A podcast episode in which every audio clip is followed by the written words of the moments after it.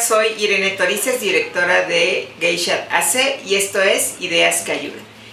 El día de hoy eh, tenemos una nueva sección que son 10 preguntas al especialista y para eso nos acompaña Jorge Alejandro Peña Amador, eres médico, cirujano y epidemiólogo y está con nosotros para hablarnos de la infección por virus del papiloma humano en hombres. ¿Cómo estás Jorge? Bienvenido. Muchísimas gracias por la invitación, estamos muy bien.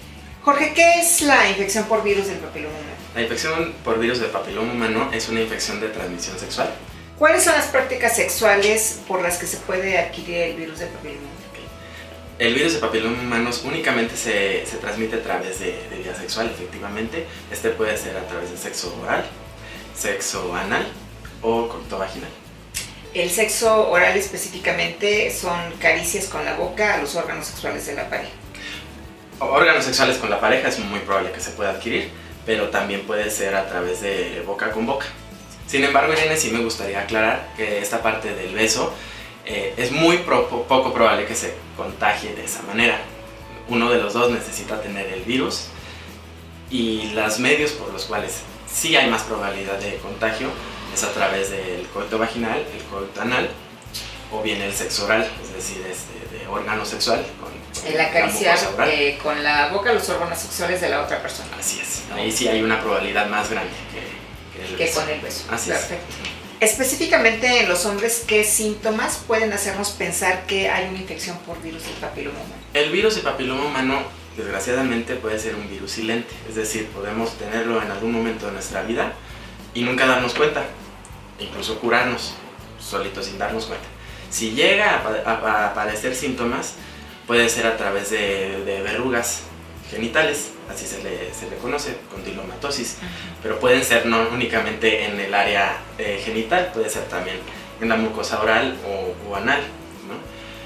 Sin embargo, lo que me parecería importante mencionarte es que el virus puede provocar cáncer y si provoca cáncer no va a dar ningún tipo de síntoma. ¿Qué características tienen estas verrugas de las que nos hablas? ¿Son iguales a las que nos pueden salir en las manos o en los pies cuando nos dedicamos a la natación o acudimos a algún gimnasio y adquirimos este tipo de verrugas? Son similares en el hecho de que se parecen mucho, es decir, es una verruga. Sin embargo, la característica principal en el virus de papiloma humano no son únicas, es decir, no están aisladas. Suelen este, estar en grupos e incluso parecer como una coliflor.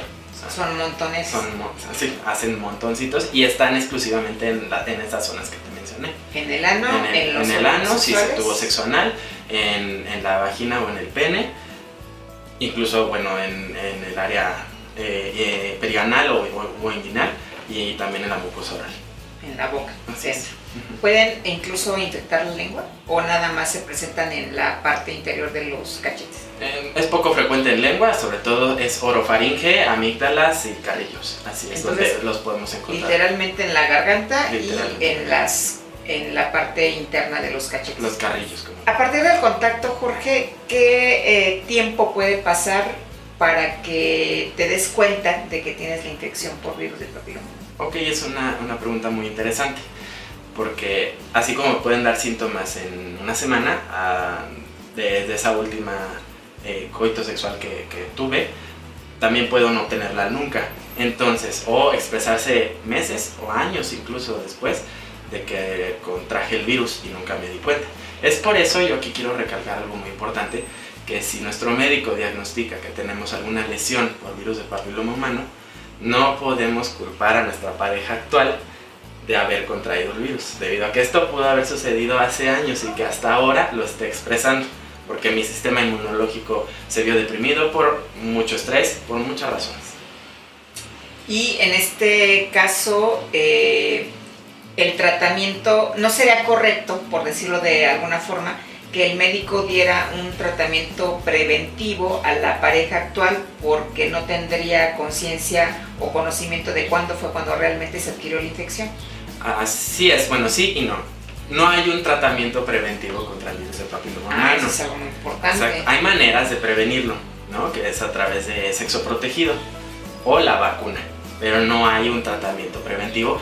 Sin embargo, lo que tú mencionas sí aplica para otras infecciones de transmisión sexual.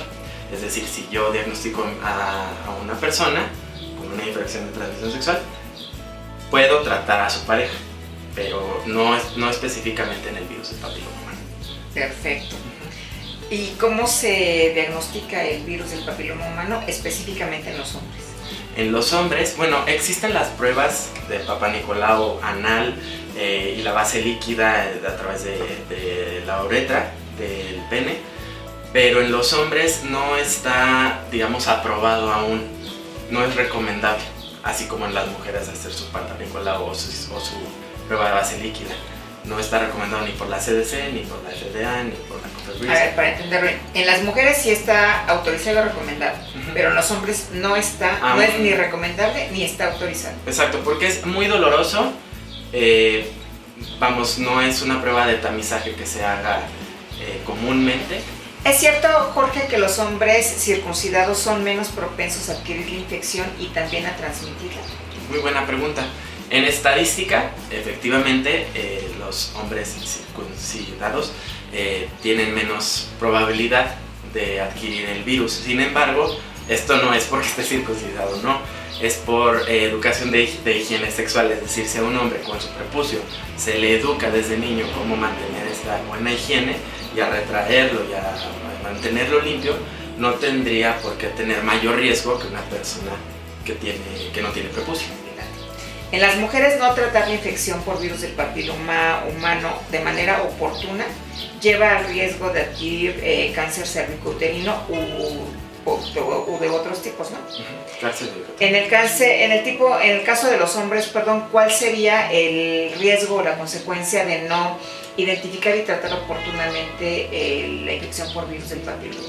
Bueno, en este caso sí sería ya sea cáncer de orofaringe, cáncer anal cáncer de pene. ¿Y el tratamiento sería en este caso similar al de las mujeres o hay una diferencia también en el tratamiento para, para cuando ya vemos una lesión que está alterando las células y que se está convirtiendo o que ya se convirtió en cáncer? Bueno, aquí sí es importante aclarar un punto. Generalmente, los eh, tipos de virus que causan sintomatología o semiología, como es las, verrugas genitales, que son el 6 y el 11, no están relacionados a cáncer. Es decir, si un hombre o, una mujer eh, presenta estas lesiones, estas verrugas, eh, no van a transformarse a cáncer. Lamentablemente, los tipos que causan cáncer no dan aviso, es decir, no provocan ningún síntoma. Visible. Así es. Entonces, aquí estamos hablando que si tratamos la, la verruga, bueno, era un tipo de virus, pero no el que daba cáncer. Aunque puede haber una mezcla, ¿verdad? No nada más puede tener este, un tipo de virus, puede tener varios. Y en el caso de que existan eh, lesiones como las verrugas, ¿qué tratamiento es el que se lleva a cabo? Sí, des- yo primero este, aclararía y pediría a los pacientes que sí acudan con su médico para que les de- de- diagnostique que es una verruga debido a virus del papiloma Y humano. aunque no sean tan pacientes, que sean muy impacientes, que acudan con su Con su médico, sí, para que no se automediquen, ¿no? Y tengamos la certeza de que es eso. Y sí, existe tratamiento desde tópico, desde crema, eh, soluciones, o este, electrofulguración, es decir, quemar la verruga o congelarla con nitrógeno, crioterapia. Y estos dos últimos tratamientos se hacen en cualquier sitio o tienes que ir directamente al consultorio médico o te internas o cómo se da el tratamiento en estos casos. Es tratamiento ambulatorio, es decir, no necesitas estar hospitalizado para que te lo administren. Si es este, a través del- de, de la electrofulguración, se anestesia el área, el nitrógeno líquido no se anestesia, simplemente se aplica directamente sobre la lesión, pero eso lo va a determinar el médico, que cuál va a ser el tratamiento más oportuno, depende del número de verrugas, del tamaño. ¿Cuál es el grupo de hombres y mujeres que están en mayor riesgo de adquirir el virus del papiloma? Ok, sí. Se puede presentar de igual manera en hombres como mujeres, es decir, aquí no hay una distinción de género en cuanto a la, a la infección. Sin embargo, hay eh, grupos de personas que son más susceptibles. Personas que iniciaron vida sexual a muy temprana edad, personas con múltiples parejas sexuales, trabajadores sexuales, eh, me parece que es, es- son los grupos de riesgo, o personas con sistemas inmunes este, deprimidos, personas con VIH o SIDA. ¿Hay alguna eh, edad en la que se presente con mayor frecuencia? No, realmente, bueno, en la edad en la que estamos sexualmente más activos, pero eso, eso pues es muy amplio, ¿no? Puede una persona tener 60 años y ser sexualmente muy activa, así como puede tener 20 y no tener sexo. Y tampoco tiene que ver que tengas una relación al año o que tengas 10 al mes. Así es, no tiene nada que la ver. La frecuencia de las relaciones sexuales no tiene nada que ver, pero sí el haber iniciado tempranamente la vida sexual. Bueno, ok, si entre más este, relaciones sexuales y protección tenga, mayor riesgo tengo de adquirir el virus. Bueno, este punto es muy importante, sin protección. Sin protección, porque el, el, condón, es decir, un método de barrera, ya sea un condón masculino o un condón femenino, nos protege en el 99.9% de eh, adquirir la infección. También me parece importante, creo que no hemos hablado de eso, el 80-90% de la población mexicana tenemos o hemos tenido el virus.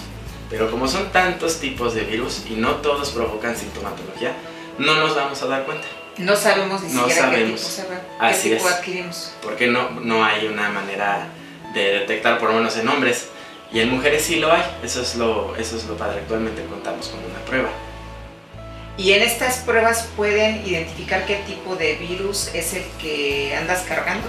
Así es. De alguna forma. En, las mujeres específicamente y en los servicios de salud pública, actualmente contamos con la prueba de PCR, es decir, la base líquida, que es lo mismo que el Papá Nicolau.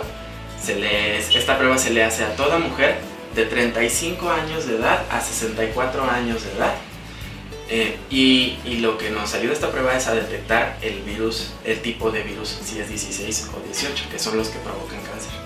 Pues este es bien importante que lo tengamos claro, hombres y mujeres, para saber que podemos saber, bueno, en especial las mujeres, que podemos conocer el tipo de virus que estamos eh, trayendo con nosotros para que podamos tomar las medidas preventivas o curativas necesarias. Así es, a mí aquí me gustaría aclarar el punto que, bueno, el mexicano es muy de, cuando me enfermo me voy al médico, Y hay que cambiar esa cultura y que más bien tenemos que ir al médico a checar que todo esté bien con nuestra salud. Claro. Se dice que, el, que cualquier virus deja una huella genética en nuestro cuerpo. Una vez que adquirimos una infección por virus del papiloma humano, puede volver a presentarse aún teniendo prácticas sexuales con protección. Así es, es decir, si yo ya tuve en algún momento de mi vida el virus, el papiloma humano, pero nunca me di cuenta, pueden aquí pasar dos cosas. Que me cure sin, sin hacer nada al respecto, o bien que se exprese en un futuro. Es decir, lo tengo ahí latente. Y por algún motivo, por enfermedad, bajo mi sistema inmune, por mucho estrés, se exprese. Eso, eso sí puede suceder. Y aun cuando yo no tenga ninguna sintomatología, puedo transmitirlo a mi pareja aunque ya se haya resuelto la infección. Así es, sí. Sí, sí, sí. No hay manera de saber si actualmente tenemos el virus en circulación, porque como ya te comenté, hay más de 40 tipos. Y por eso el 80 al 90% de la población mexicana lo tiene o lo ha tenido. Y a ver, entonces para ser todavía más puntual, una vez que yo sé que tengo el virus o que tuve el virus del papiloma humano o que lo tengo, dado que dejo esta huella genética, no, tengo la obligación, por decirlo de alguna manera, de siempre que tenga relaciones sexuales hacerlo con un método de barrera. Así es, sí, eh, vamos, es nuestra responsabilidad, ¿no? A fin de cuentas, si yo ya sé que tengo el virus y que lo puedo transmitir, pues este, sería lo más responsable tener relaciones sexuales con protección. Por mi salud y por la de la persona con la que estoy compartiendo mi vida sexual. Así es. Pues qué interesante, Jorge, te agradezco de nueva cuenta el que nos hayas acompañado. Y bueno, pues les recuerdo que nuestras redes sociales son en Twitter, arroba sexo sin lata, en Facebook, geisha.oficial, nuestros números telefónicos 11 14 05 40, 65 95 15 31 y nuestro correo electrónico para cualquier duda que tengan es sexosinlata.org.mx. ¿Y las tuyas, Jorge, si no las quieres compartir? Claro que sí, bueno, a mí me pueden encontrar en el Centro de Salud México España. Mi número telefónico es el 5038-1700, la extensión 7381, o bien a mi correo electrónico jpena.cersalud.df.gov.mx. A cualquiera de los dos medios este, me pueden hacer llegar sus inquietudes y yo los puedo orientar. Pues muchas gracias de nuevo. Muchísimas gracias.